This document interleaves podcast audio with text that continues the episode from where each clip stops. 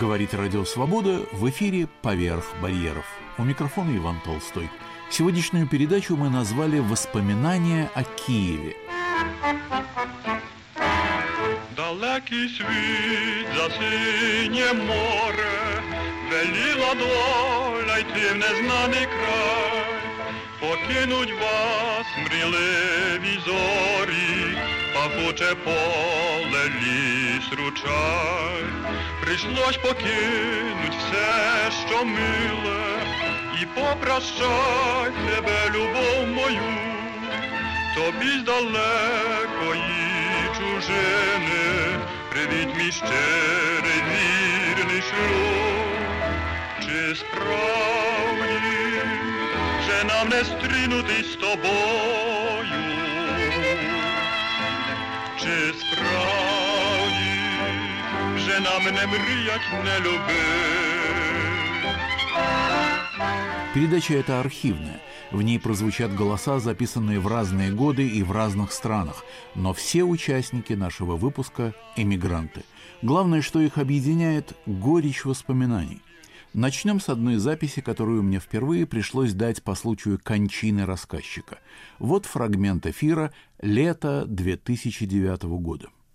В Вашингтоне на прошлой неделе скончался Юрий Андреевич Ольховский, историк, многолетний университетский преподаватель, активный общественный деятель, друг и помощник многих деятелей правозащитного движения из Советского Союза. В 1984 году в течение года Юрий Ольховский был заместителем директора «Радио Свобода» в Мюнхене, но административная работа не пришлась ему по душе, и он вернулся в Вашингтон к преподаванию. Юрий Андреевич родился 22 июня 30 года в Харькове в семье профессора Харьковской, а затем Киевской консерватории Андрея Ольховского. Как раз в день его рождения, 22 июня, но уже 41 года, начались мытарства 11-летнего Юрия – у отца на утро 23-го должна была поступить в продажу книга, над которой он много лет работал «История украинской музыки». Но в Киеве нормальная жизнь закончилась уже в воскресенье 22-го. И отец, прихватив семью и сигнальный экземпляр своего труда, вынужден был эвакуироваться. Тираж книги погиб. Семья прошла через военное лихолетие, переселилась в Соединенные Штаты. Юрий получил высшее образование. Ольховский-старший выпустил по-английски книгу, посвященную на этот раз судьбе музыки и музыкантов при большевиках. На этом труде, разруганном в пух и прах в советских газетах, учились понимать Советский Союз несколько поколений американских советологов. Кстати, на русский язык книга так и не переводилась. Сегодня, вспоминая Юрия Андреевича Ольховского, мы предлагаем вашему вниманию отрывок из его устных мемуаров, которые я записал 9 лет назад в его Вашингтонском доме. Из долгого многочасового рассказа мы отобрали фрагмент, посвященный первым неделям Великой Отечественной войны. Лето 41-го глазами 11-летнего мальчишки. В общем, мы попали в оккупацию в Харькове, опять же. Мы были эвакуированы из Киева. В этом эшелоне, который пошел на восток из Киева 4 июля 41 года, э, в этом эшелоне находилась вся цвет украинской интеллигенции, скажем так. Там была консерватория, что-то два вагона, опера, киностудия Довженко, какие-то там театры. Довольно такой крупный эшелон, и все сам, самые как бы избранные цвет украинской интеллигенции. Ну, до э, Махачкалу нас э, должны были э, отвезти. Мы до Махачкалы так и не доехали. То есть поезд не дошел. Обычно от Киева до Харькова поезд идет, ну, я не знаю, садишься в 9 часов вечера, приезжаешь где-то там, я не знаю, в 5 часов утра, что такое. Часов 6 так езды. И сейчас я вот спрашивал вчера одного человека, он говорит, так и так и ходят поезда, как так и раньше ходили, 6 часов. Мы ехали до Полтавы, это две трети пути, две недели. Нас ни разу не кормили, нас ни разу не поели. Мы ехали в товарных вагонах, туалетов не было. Вот так мы ехали. Помните вот. эпопею эту? Я, да, сравнительно хорошо помню. Где пить, где есть доставали? Ну, во-первых, значит, пока мы выехали из Киева, это тоже было, так сказать, часов 18, почти сутки мы ждали когда поезд наконец отойдет. Нас неоднократно бомбили немцы с товарного вокзала мы уже, потому что пассажирские уже разбомбили в, в первый же день войны. Все железнодорожные пути были забиты ранеными, которые ехали на восток, и всякими там танками, артиллерией и так далее, которые доставлялась на запад, к фронту. И когда оставалось время и возможность между станциями какими-то нас провести, Тогда наш поезд двигался. Потом он приезжает, останавливается и стоит там два дня.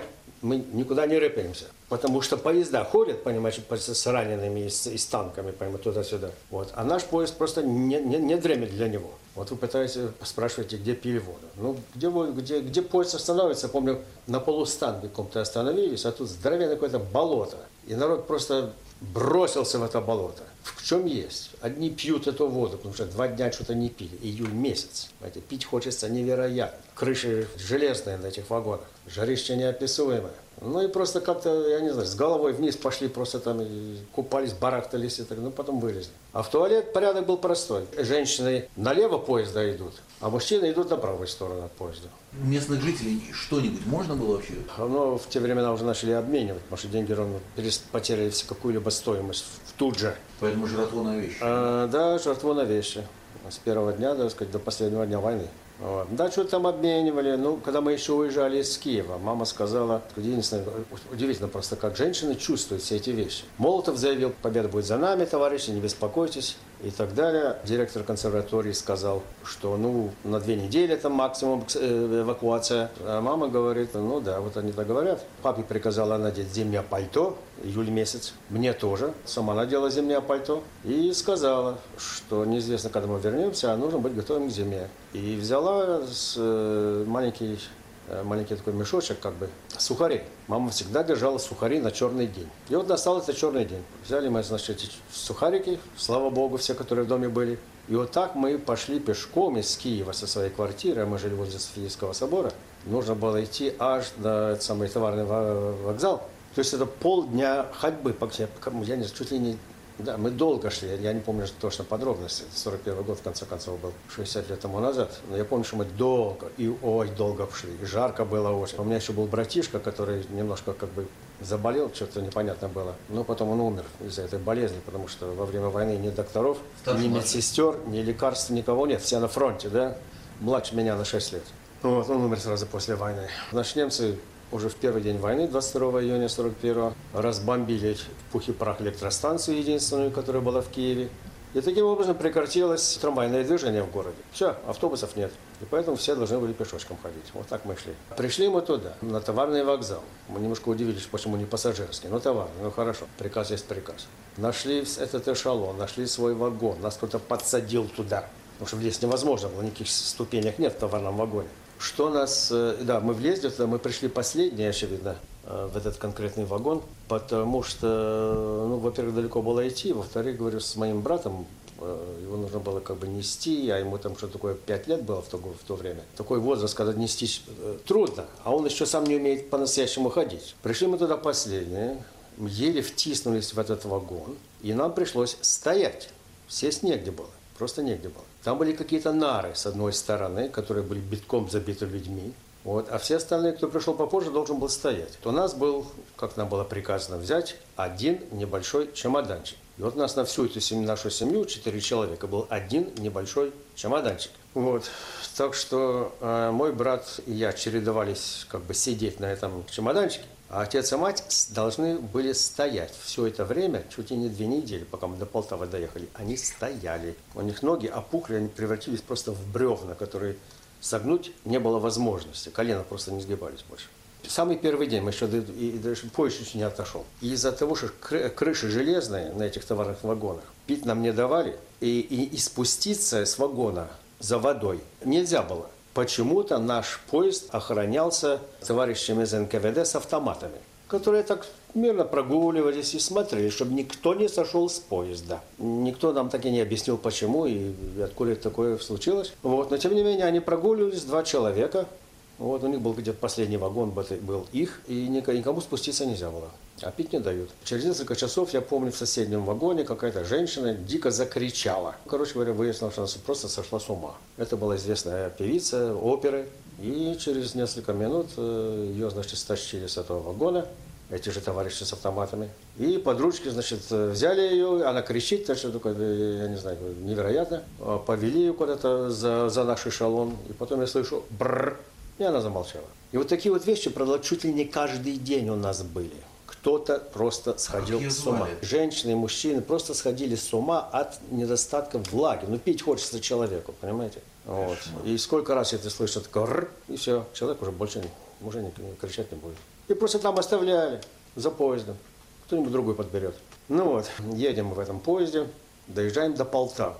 Огромный вокзал, что кажется, 22 пути было. Моросит дождь. Первый день, наконец, поморосил дождь, стало немножко даже прохладно, как-то, слава богу. Лето 41 года глазами 11-летнего мальчишки. Мой собеседник Юрий Андреевич Ольховский, историк и американский профессор, скончавшийся на прошлой неделе в Вашингтоне. Устные мемуары Ольховского я записал в Вашингтонском доме Юрия Андреевича 9 лет назад. Полночь. Темно уже, ничего не видно. Конечно, ни, ни одной лампоньки близко нету, а вдруг немцы прилетят. И все эти э, пути, значит, забиты поездами. Возле каждого поезда ходят там часовые. Отец мне говорит, шепчет вернее, я тебя сейчас спущу вниз. Как только ты внизу, сразу прячься под вагон. После этого, если часовых не будет, я тебе дам чемодан. Спрашивает, слушаешь внимательно? Говорю, слушай внимательно. Спрячь чемодан под вагон. После этого я тебе дам Женю, твоего брата, он как раз спал, слава богу. Я тебя спущу за руки, вниз ты его возьми и тоже положи его возле себя там на землю, чтобы он, не дай бог, не проснулся. После этого спустится мама, я помогу маме, и после этого спущусь я. И действительно так все это произошло. Отец просто решил бежать с этого поезда. Потому что кто, кто следующий сойдет с ума? Все думали об этом. И так все это действительно произошло в, в, этой- в этом порядке. Вот. не проснулся? Нет, он начал просыпаться как раз в тот момент, когда появились часовые. И я так нажал ему на рот рукой и на нос. Тот барахтался, что-то пытался барахтаться. Но потом я вижу, что он уже переста- перестает барахтаться, я успокоился. Тут спустилась мама, часовые прошли, мама спустилась, говорит, что ты сделал? Его типа чуть не за- задушил. Она что-то нашла там его на- нажимать на грудь, и брат ожил, слава богу. Ну, все-таки нужно было его молчать. Как-то там, я не знаю, они успокоили, я, я не помню, как мама это сделала. Ну, но нельзя же вечно под поездом лежать, потому что поезда двигались без всякого предупреждения. Ни гудка, ничего. Вот просто стоит поезд, понимаете, два дня может стоять, и вдруг поехал. Вот опасная такая ситуация. А какое время суток было? Полночь. По- Где-то в час ночи. Низги не видать. Абсолютно, ну низги, буквально. Фонарей нету? Не- не- у нас никаких, что? Не, нет, в смысле на станции. да? Нет, что? ж Я же говорю, не вдруг Война, немецкие да. самолеты прилетят. Ну да, война. Ни света нигде никакого, ни одной лампочки, ничего. Даже у часовых фонарей не было. А если и были, то они их не зажигали. И, ну, отец говорит, нам нужно вылезти в какую-то сторону. Но не направо, где железнодорожная станция, а налево, куда-то там в лес. И вот мы, как пластуны, лезли от поезда к поезду. Пересекали все под вагонами, под вагонами. Каждый раз нужно было останавливаться, смотреть направо-налево. Если часовые, когда часовые уходили, там смотреть в другую сторону, чтобы такое тихонечко-тихонечко под следующий вагон, под следующий поезд и так далее. И, наконец, мы вылезли уже совсем другой стороны. Как действительно какой-то там лес. Вот поезда эти кончились. Лезли, лезли, лезли. Отец говорит, окей, отбой, успокойтесь, все сейчас отдыхаем до рассвета. Ну Вот. И тут же все заснули глубоким сном. Ну ладно, что же дальше делать? А дальше отец говорит, ну ладно, мы в Полтаве. Полтава недалеко от Харькова. В Харькове, говорит, у меня всякие там друзья есть, знакомые. Я когда- когда-то в институт, говорит, в Харькове был до Ленинграда. Ну ладно, все-таки нам нужно было попасть на вокзал каким-то образом, сесть на дачный поезд или поезд с рабочими и направиться в Харьков. И был дачный поезд, действительно. Сели мы на этот дачный поезд. Мы поехали в сторону Харькова. Птички поют, солнышко светит. Пр- Прекрасно, что часов в 6 утра. Поезд набит э, рабочими, которые ехали из Полтавы работать на Харьковский тракторный завод ХТЗ и другие заводы, которые уже начали работать там чуть ли не круглосуточно. И также людьми какие, какими-то, я не знаю, беженцы непонятные, люди, которые в эвакуации находятся. Ну, и вот помню интересный случай. Значит, э, я говорю, птички поют, солнышко светит, окна открыты. Ну, поезд едет. И стоят эти рабочие, они не сидят, они стоят и смотрят в окно. И, значит, вдруг один другому говорит, а мы сидим как, на, на на скамейках.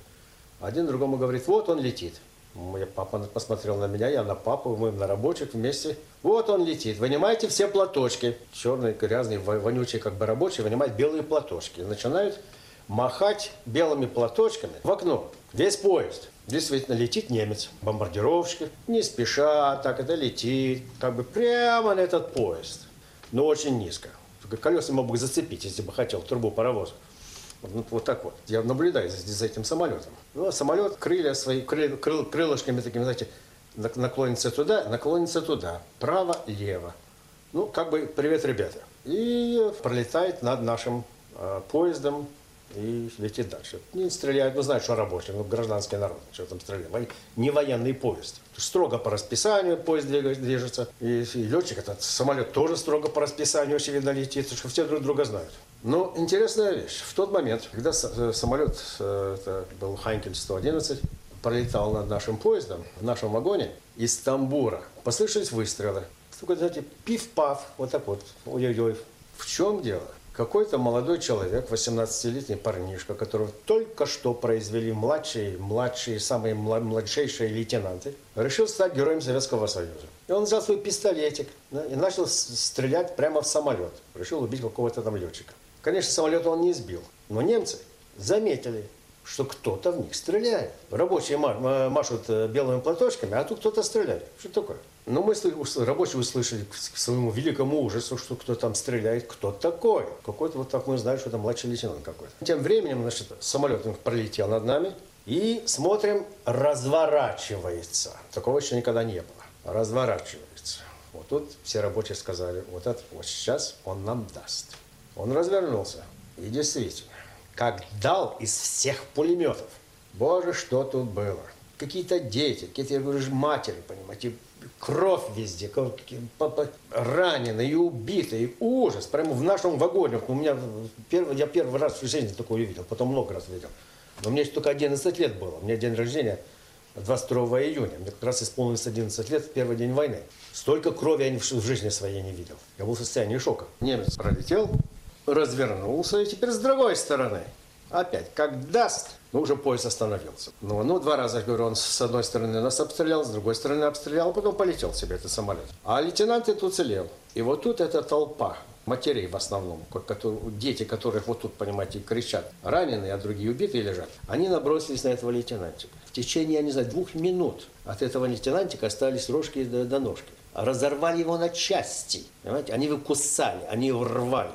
Все, все, тут лежит кусок мяса. Ну, проехал наш поезд э, немножечко там до следующего полустанка. Остановились, повынимали всех этих, постаскивали э, убитых всех, раненых. Тут же их просто на земельку положили возле железнодорожного полотна и поехали дальше.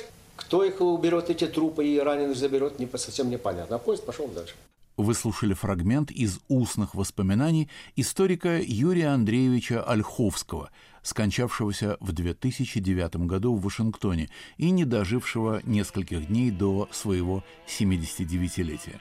Запись сделана в 2000 году в Вашингтонском доме Ольховского.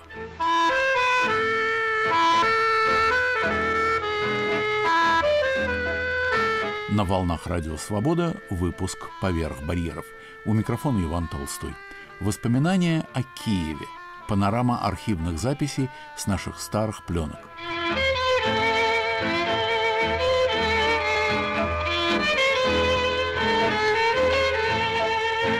Первое октября 1976 года. Программа о еврейской культурной жизни «Шалом» ведет передачу Галина Зотова. Анатолий Кузнецов, киевлянин, автор книги «Бабий Яр», публиковавшейся в Советском Союзе в изуродованном виде, рассказывает. Если центром Киева считать Крещатик, а центром Крещатика нынешнюю площадь имени Калинина, бывшую Думскую, то отсюда до Бабьего Яра по прямой что-то от 4 до 5 километров. И прямо с площади Калинина без пересадки можно доехать прямым троллейбусом минут за 15. Но на троллейбусе не указано, что его конечный пункт Бабий Яр. Значится какая-то никому неизвестная улица. И ни на одном плане города Киева не найти слов «Бабий Яр». На месте страшного концлагеря выстроили в 60-х годах жилой район. Это такие киевские черемушки – Асфальт, газоны, однотипные дома-муравейники – все это стоит на пепле и костях. Когда рыли котлованы, все натыкались на скопление костей. Говорят, у иных скелетов кости рук были скручены проволокой. Я что-то не представляю себе жилого района со скверами, кинотеатрами, детскими площадками, полными резвящейся детворы на месте, скажем, лагеря смерти Бухенвальд. Концлагерь Бабьего Яра был не так велик, как Бухенвальд или Освенцим. Но на оккупированной фашистами территории Советского Союза это был самый крупный лагерь смерти. Правда, в нем не было газовых камер и крематория. В нем просто расстреливали, выводя в овраг. И когда накоплялось достаточно трупов, подрывали взрывчаткой крутой склон оврага и обвалом трупы засыпало. На плоском, почти голом плато по одну сторону от оврагов тянулись огороды, пустыри, мусорные свалки – в роще по другую сторону, той, что ближе к центру Киева, образовалось обширное еврейское кладбище. В 1941 году, заняв Киев, нацисты развесили приказ всем евреям города явиться 29 сентября в район этого кладбища. Поскольку там неподалеку есть товарные станции железной дороги, казалось, что евреев будут сажать в поезда и куда-то вывозить. Они собрались, что-то тысяч семьдесят людей. Фашисты погнали их мимо кладбища цепочками в овраг Бабий Яр и расстреливали там несколько дней. Общее число убитых не поддается исчислению, потому что, во-первых, отступая, фашисты разрывали могилы в овраге, сжигали трупы, а пепел рассыпали по пустырям и огородам вокруг концлагеря. Во-вторых, убивали и зарывали не только во враге, но и вокруг, в том числе на самой территории концлагеря. Так что, можно сказать, там земля полна костями. По Бабьему Яру и по земле, даже далеко вокруг него, надо ходить в молчании, обнажив голову. На противоположной стороне оврага как уже сказано, было еврейское кладбище. Сперва его разрушали фашисты. Охрана концлагеря ходила туда развлекаться, упражняться в стрельбе. А потом, когда сжигали трупы, понадобился камень для постройки печей. Каменные памятники с кладбища пошли на эти печи. После отступления немцев кладбище представляло собой сплошные руины и хаос – Далее, лет 25 на нем не разрешалось хоронить, а затем, в 1968 году, пущены были на него бульдозеры, которые своими ножами срывали остатки могил, плиты, выворачивали оцинкованные гробы, сгребали кучи костей. Эту картину я наблюдал тогда своими глазами. И на месте кладбища построили здание для Киевского телецентра – Опять-таки, вокруг много места. Кустарники, рощи, пустыри. Нет, телецентру мешало кладбище. Только тут ему нужно быть, нигде больше. А сам овраг между, значит, теперь телецентром и жилым массивом засыпали. То была большая и трагическая история. Сперва замывали, превратили в озеро, плотину прорвало, жидкая лавина в марте 1961 года погребла на Куреневке дома, людей. Когда грязь подсохла, ее опять водворили в яр. Несколько лет работала самая передовая техника, пока чудовищный овраг засыпали по края. Планировали здесь разбить стадион и увеселительный комплекс – Стихийные митинги в годовщины расстрелов, вообще общественное мнение нужно считать причиной, почему от этого последнего, на мой взгляд, уже верха кощунства, власти отказались. А сперва поставили где-то сбоку, отнюдь не на том месте, где следовало бы, закладной камень, у этого закладного камня, который многие годы торчал среди зарослей бурьяна и репейника, как немое обвинение местным и неместным властям, которым нет ровно никакого дела до национального чувства евреев, в страшную сентябрьскую годовщину собирались люди – евреи, украинцы, русские. Они приходили сюда почтить память погибших, вспомнить о них, помолчать. Их молчание было молчанием скорби – а официальное замалчивание еврейской трагедии, а отсутствие памятника, а милицейские разгоны тех, кто пришел помолчать в скорби, чем было это? Сегодня памятник стоит уже в Бабьем Яре. Все, кто был расстрелян в этом овраге, заслуживают памяти, но воздав память всем погибшим, почему нужно было вновь надругаться над национальной памятью евреев, даже и словом, и надписью, не помянув их на памятнике этом? Что символизирует это молчание? Десять лет назад, 29 сентября 1966 года, украинец Иван Дзюба в 25-ю годовщину расстрела в Бабьем Яре говорил, он говорил по-украински, и я прочитаю его слова о молчании на украинском языке. Они понятны. Є речі, є трагедії, перед безмірністю яких будь-яке слово безсили, і про які більше скаже мовчання, – велике мовчання тисяч людей. Може, й нам годилось б тут обійтись без слів і мовчки думати про одне й те ж. Однак мовчання багато говорить лише там, де все, що можна сказати, вже сказане. Коли ж сказане ще далеко не все, коли ще нічого не сказано, тоді мовчання стає спільником неправди й несвободи. Ні правди и ни свободы. Так говорил Иван Дзюба 10 лет назад. Тогда же выступил в Бабьем Яре и писатель Виктор Некрасов, широко известный своими книгами «В окопах Сталинграда», «Кира Георгиевна», очерками «По обе стороны океана», «Дом Турбиных» и многими другими мастерски написанными вещами. Два года назад Некрасов был вынужден эмигрировать. Сейчас он живет в Париже. Писатель вспоминает. Десять лет тому назад, 29 сентября 1966 года, я был в Бабьем Яру. Там собрались люди, у которых кто-то погиб, дети, братья, отцы, деды. Они стояли, не зная, куда положить свои цветы. Они плакали. И, глядя на них, я вдруг почувствовал, что надо сказать несколько слов. Я не могу точно их воспроизвести. Но я помню, что я в своем выступлении говорил о том, что не может быть, чтобы на этом месте этого варварского расстрела не было бы памятника. Памятник будет. Мне потом за это крепко досталось, меня таскали на партбюро, зачем я выступаю на сионистском сборище, и зачем, и все.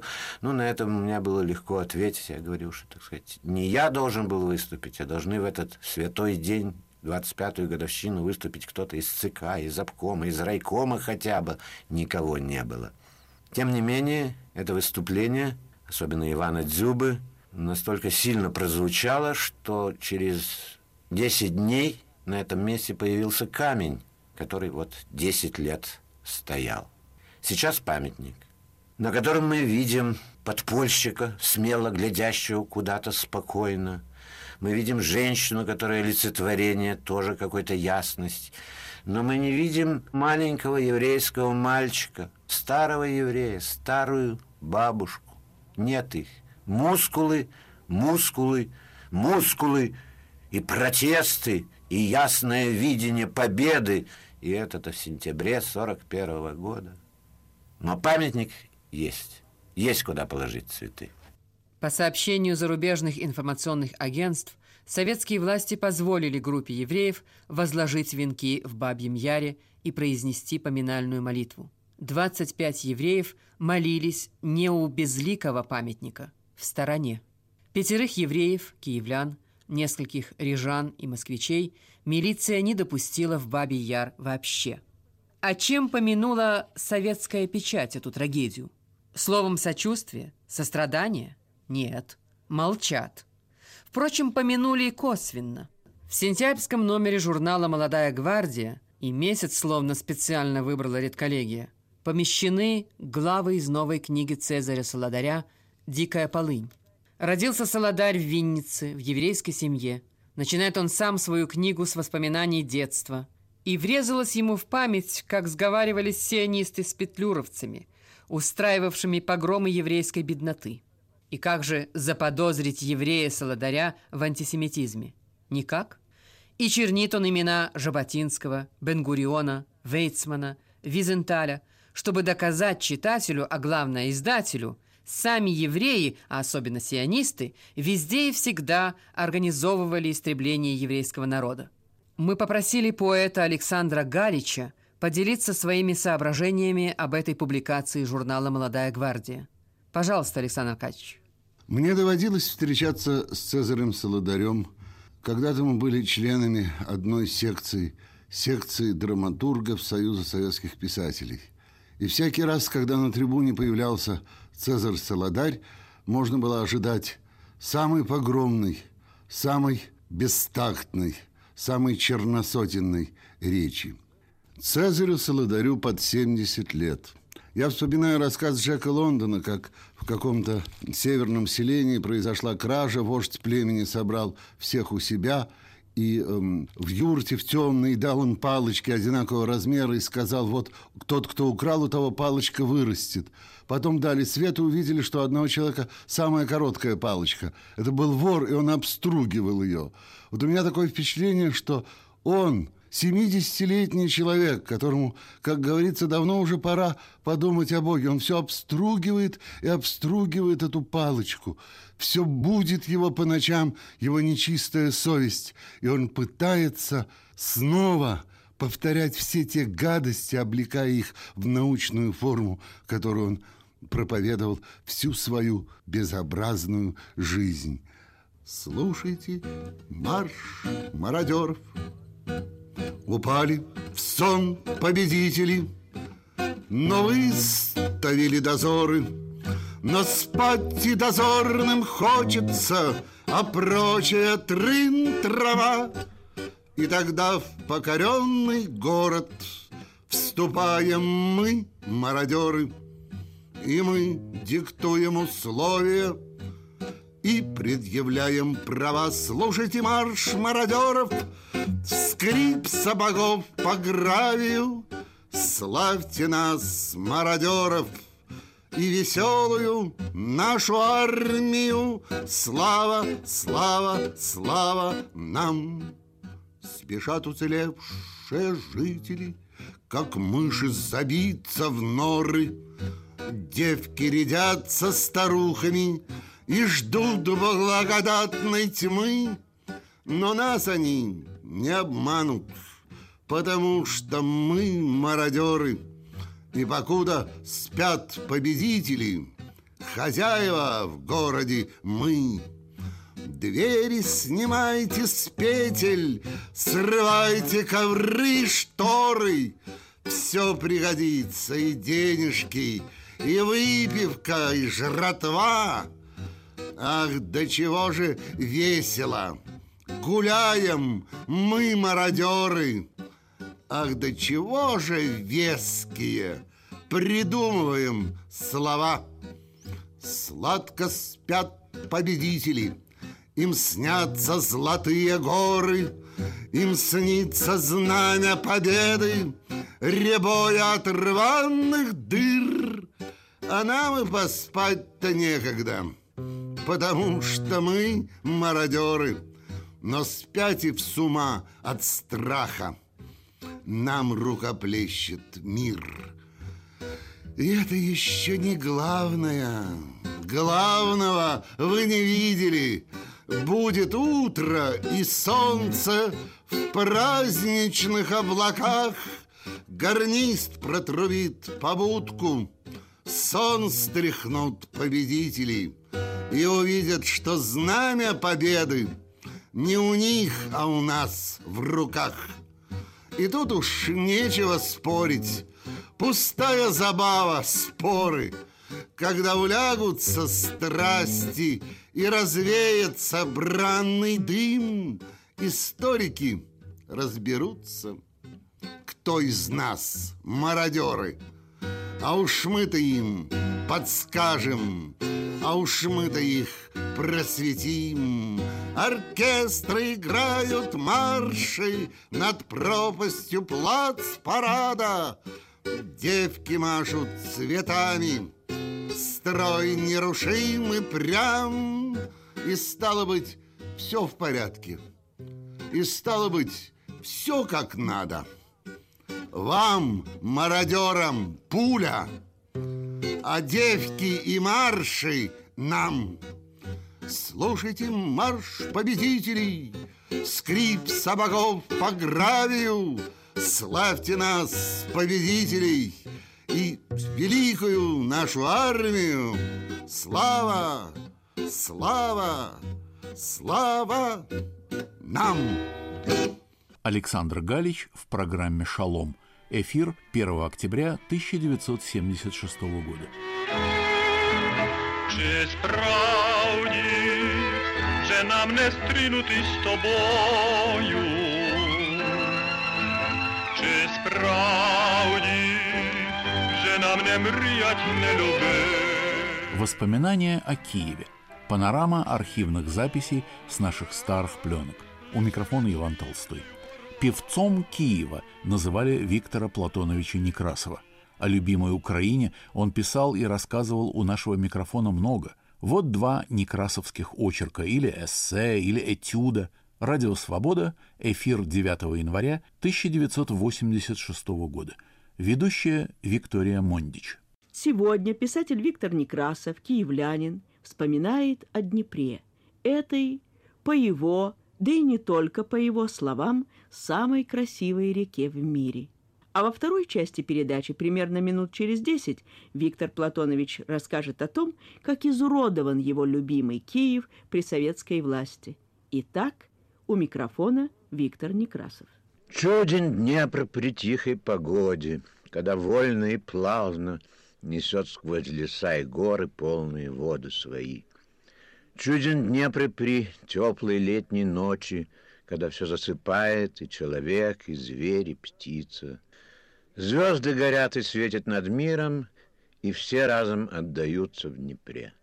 Нет реки ему равной в мире.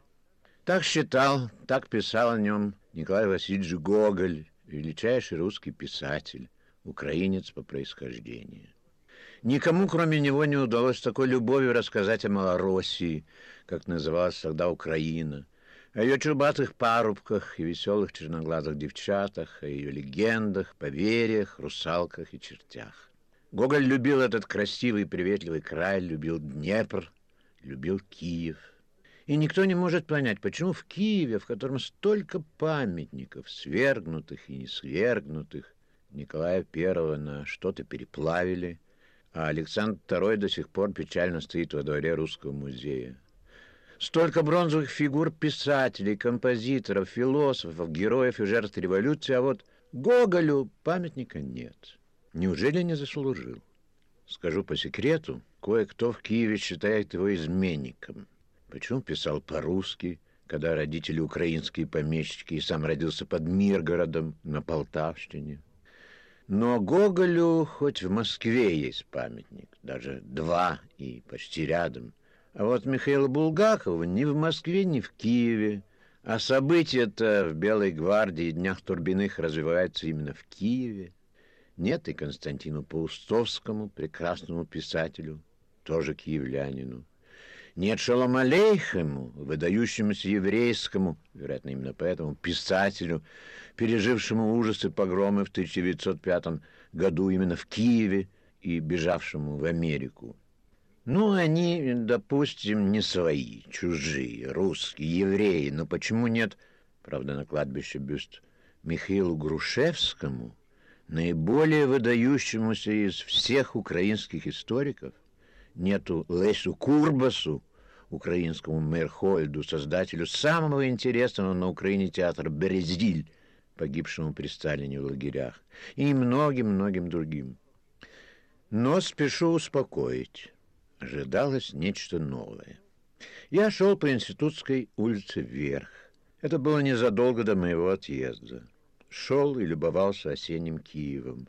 И думал о чем-то печальном, осеннем. И вдруг «Молодой человек!» — окликнул кто-то меня. «А о чем задумался?» Передо мной вырос приятель, скорее знакомый, довольно известный киевский художник. Он был на веселе, даже более, чем на веселе. «Давай зайдем куда-нибудь, пропустим по стаканчику». Мне не очень хотелось, но я согласился. «Вижу, ты уже малость э, того», — заметил я. «Даже не малость», — признался он. «К вечеру буду совсем готов». Есть причина? Более чем достаточно. Я только что присутствовал при акте убийства горячо любимого нашего Киева. Не понимаю.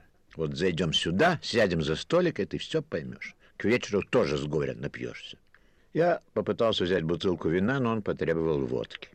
Так вот, не больше часа тому назад в выставочном зале Союза художников, всех нас туда пригласили, был подписан под гром аплодисментов смертный приговор Киеву, его единственному, ни с чем не сравнимому силуэту. Какому силуэту? Причем тут силуэт? А при том, что партия и правительство в лице первого секретаря Украины товарища Щербицкого приняли только что решение о сооружении в Киеве, городе-герое, памятника матери, родине, Великой Отечественной войне, героической обороне и всем героям вместе взятым, как в Сталинграде на твоем Мамаевом кургане. Я давно об этом слышал, но не верил. И кому поручено? В Учетичу, небось? А кому ж? Он сам демонстрировал свой проект. Фигура 100 метров высотой, и вся золотая, и с мечом в руках, над Днепром, рядом с Лаврской колокольней, только еще выше, на 10 метров. Ему тискали руки, обнимали, даже целовали. Это был удар в самое сердце. К вечеру я тоже был пьян. Силуэт Киева, если смотреть на него с левого берега Днепра, действительно один из красивейших, которые я когда-либо видел. Крутые обрывы густо заросли зеленью. Из этого моря зелени вырастают купола. Золотые купола монастырей Выдубицкого, Лавры, Других домов не видно, только купола. Да справа чуть-чуть нарушает гармонию здания Совета Министров. Но оно далеко и почти полностью закрыто садами. И вот по только что под аплодисменты принятому проекту рядом с колокольней все нарушено. Выросло все-таки золотое чудовище. Автор Евгений Вучетич создатель сотен памятников, портретов и символических аллегорий. Это его перекуем мечи на орала стоит возле здания ООН в Нью-Йорке. Это его солдат-освободитель в Трептов-парке в Берлине. И, наконец, это по его проекту воздвигнут мемориал в Сталинграде, на Мамаевом кургане, где шли наиболее ожесточенные бои, Грандиозная лестница, бассейн, сотни фигур героев и защитников, барельефы, высеченные надписи, звуки Грига и Шопена в пантеоне. И над всем этим с мечом в руке стометровая мать Родина. Как раз на том месте, где долгие пять с половиной месяцев сражался мой полк, где окопы вырыты моими саперами. И вот теперь Киев. Как хорошо, что меня там нет. Да, чуден Днепр при тихой погоде. Нет реки ему равной в мире. Не буду спорить с Гоголем. Нет такой реки. И будет она вольно и плавно нести сквозь леса и горы полные воды свои, как старь, не замечая ни заводов, ни плотин, ни стометровых теток с мечом в руке. Днепр, Славутич — Борисфем. Виктор Некрасов. А теперь во второй части очерка Виктор Платонович расскажет, как изуродовали Киев при советской власти. Я впервые переплыл Днепр, когда мне было 16 лет. Это было величайшим событием моей жизни. Переплыть реку широкую, почти как Волга, с быстрым течением, водоворотами, пароходами, поверьте мне, это не шутка.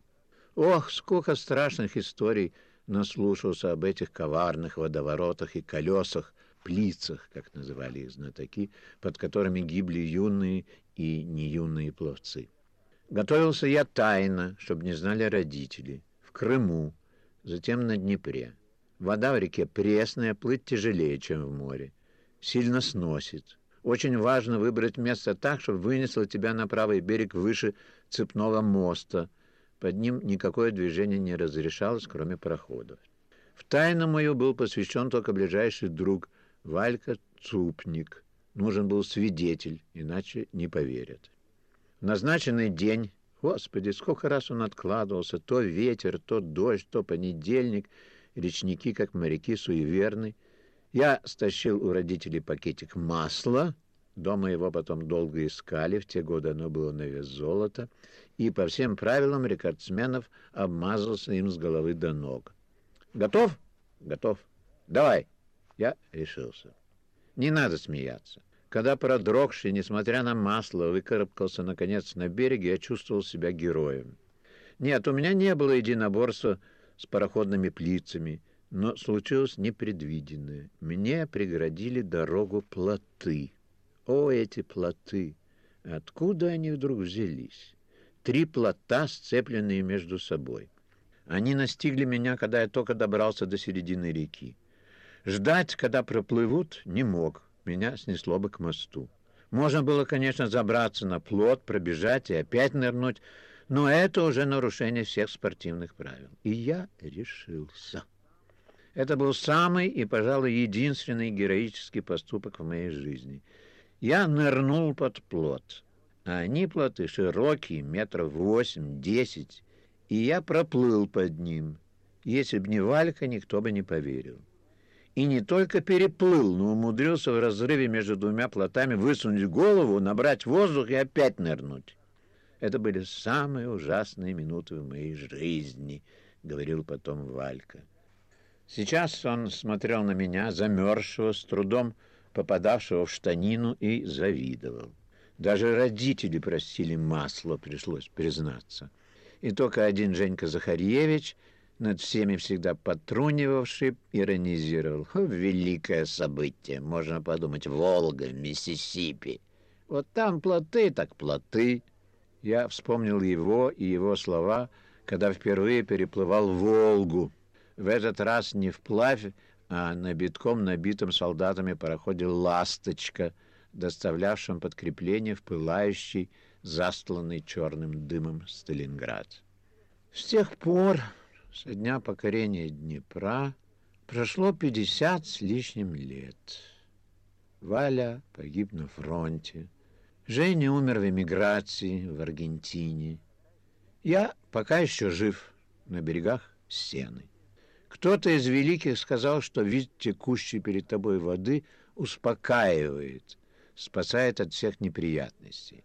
У меня не так уж их много, но я люблю сидеть под старым платаном у Пон-Рояль, сигаретой в зубах и смотреть на сену. Я полюбил ее, привык к ней, к ее мостам, баржам, батомуш. Но, да не обидится она на меня, куда ей до Днепра? Днепр, Днепро по-украински. При князе Владимире Славутич. Греки называли его Борисфен. Красив ли он, наш Днепр? Киевляне считают, что красивее его нет реки. Я тоже киевлянин. Рек на своем веку повидал немало. Если не читать Амазонки и Миссисипи, все самые знаменитые. Ганг и Нил, правда, из окна самолета. Конго и Замбези еще впереди. Рубикон пересекал только в переносном смысле, да у Филини видел. Днепр красив. Нет, поверьте мне, не потому, что я родился на его берегах и мальчишкой переплыл, а потому, что он действительно красив. Правый берег крутой, высокий, левый — луга. Если вы попадете в Киев и подыметесь на Владимирскую горку или прогуляетесь по царскому саду, теперь он Первомайский, но все киевляне в пику кому-то называют его по-старому, а из него перейдете в Мариинский парк, где бывший царский дворец. Ныне в нем пьянствуют, принимая гостей правители Советской Украины, то перед вами откроется дали такой шире красоты, что даже итальянцы, которых красотой особенно не удивишь, стоя над Днепровскими обрывами, только и могут что закатывать глаза. «Манифико! Манифико!» Днепр поуже Волги, хотя Гоголь считал, что не всякая птица долетит до его середины но сама излучина его, серебристый песок Труханова острова, заросли кустарника, осенью горящие золотом, и дальние до самого горизонта голубые леса, от всего этого простора, неба, корабликов, лодок и катеров, снующих вдоль и поперек, Нет, куда там Сени, даже Луаря со всеми ее замками. Если к тому же вы попадете к восходу солнца, то тут уж манифика не отделаешься. Только однажды мне это удалось в день Победы 9 мая 45 -го года, когда всю ночь пьяные шатались мы по городу и последнюю бутылку распили на склонах Владимирской горки, приветствуя первые лучи солнца с наступившим, наконец, миром. Но Днепр не только красив, он славен своими пляжами. Таких я нигде не видел. Не знаю, как американцы, но европейцы чудаки в своих реках не купаются, грязные, мол.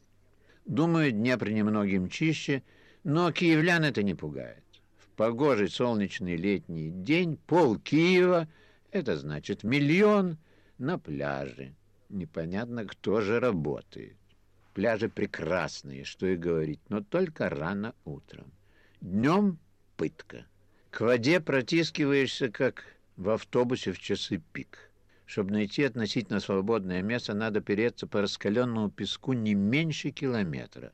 Что поделаешь, загар сейчас моден. Это теперь. В дни моей молодости подобного не было, и все свободное время мы проводили на пляже на Трухашке. Я не спортсмен, даже не болельщик. Не люблю и не понимаю футбола. Выключаю телевизор, когда начинается хоккей. Никогда не увлекался ни волейболом, ни баскетболом, в шахматах, просто туп. Но в двух видах спорта был на нашем пляже не последним. В плавании и гребле. С какой тоской и грустью любовался я и завидовал на Гавайях бронзовым ребятам на дощечках. Будь в мои годы в моей стране серфинг, ей-богу, удивил бы человечество. Нет, рекордсменами мы с моими друзьями не были, но наш полутриггер, так назывались тогда длинные, узкие, очень легкие лодки с выносными уключенными и подвижными сиденьями, был одним из самых быстрых на Днепре. Ходили мы и под парусом. На последнем курсе института совершили поход на двухпарусных лодках от Киева до Черного моря. С погодой повезло. Была, правда, и буря с настоящими волнами, и мы мало струхнули, но когда худые и загорелые добрались наконец до Херсона, мы чувствовали себя магелланами. Тысяча километров за десять дней не так уж плохо. В институте, в вестибюле вывешена была карта нашего перехода, и на ней флажками отмечалось наше движение. В Херсоне на почте ждала телеграмма. Институтское начальство поздравило с победой. В нашей стране это любимое слово. Виктор Некрасов в программе 86 -го года. И на этом мы заканчиваем передачу «Воспоминания о Киеве». Со старых пленок из архива «Свободы» звучали голоса Юрия Ольховского, Анатолия Кузнецова, Александра Галича и Виктора Некрасова. Для музыкального сопровождения мы выбрали «Украинское танго» Богдана Веселовского 1937 года. Над выпуском «Поверх барьеров» работали режиссер Юлия Голубева и редактор Иван Толстой.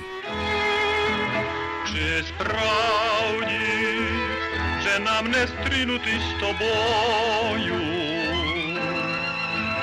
чи справді вже нам не мріять, не любить,